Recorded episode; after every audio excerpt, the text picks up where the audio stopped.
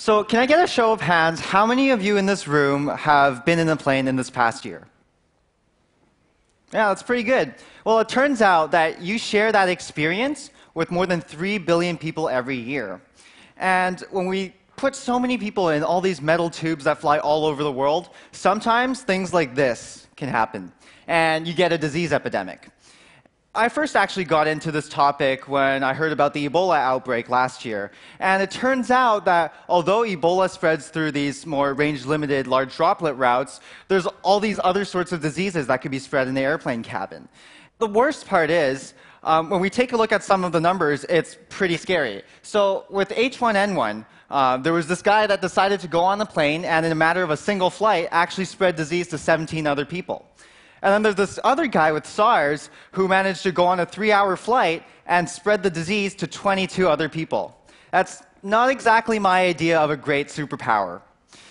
When we take a look at this, what we also find is that it's very difficult to pre screen for these diseases. So when someone actually goes on a plane, there is, they could be sick and they could actually be in this latency period in which they could actually have the disease but not exhibit any symptoms and they could in turn spread the disease to so many other people in the cabin. And how that actually works is that right now we've got air coming in from the top of the cabin and from the side of the cabin, as you can see in the blue. And then also that air goes out through these very efficient filters, eliminates 99.97% of pathogens near the outlets. And what happens right now, though, is that we have this mixing airflow pattern. So if someone were to actually sneeze, that air would get swirled around multiple times before it even has a chance to go out through the filter.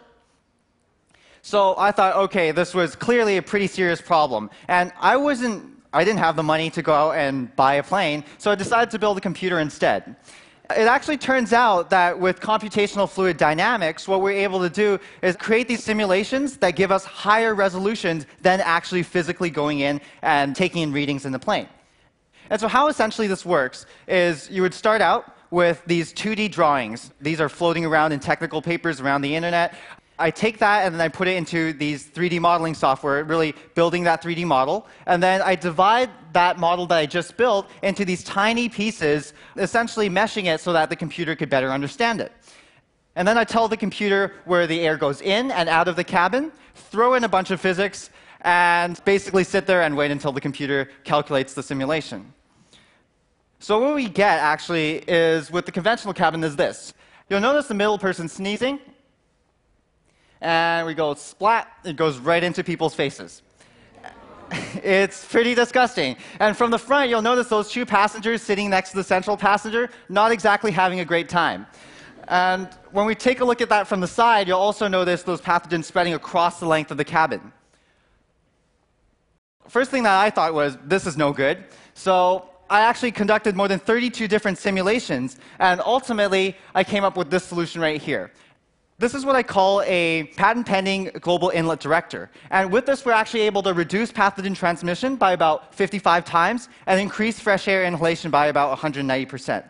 So, how this actually works is we would install this piece of composite material into these existing spots that are already in the plane. So, it's very cost effective to install, and we can do this directly overnight. All you have to do, put a couple of screws in there, and you're good to go. And the results that we get are actually absolutely amazing. Instead of having those problematic swirling airflow patterns, what we have is we can create these walls of air that come down in between the passengers to create these personalized breathing zones. So you'll notice the middle passenger over here is sneezing again, but this time we're able to effectively push that down to the uh, filters for elimination.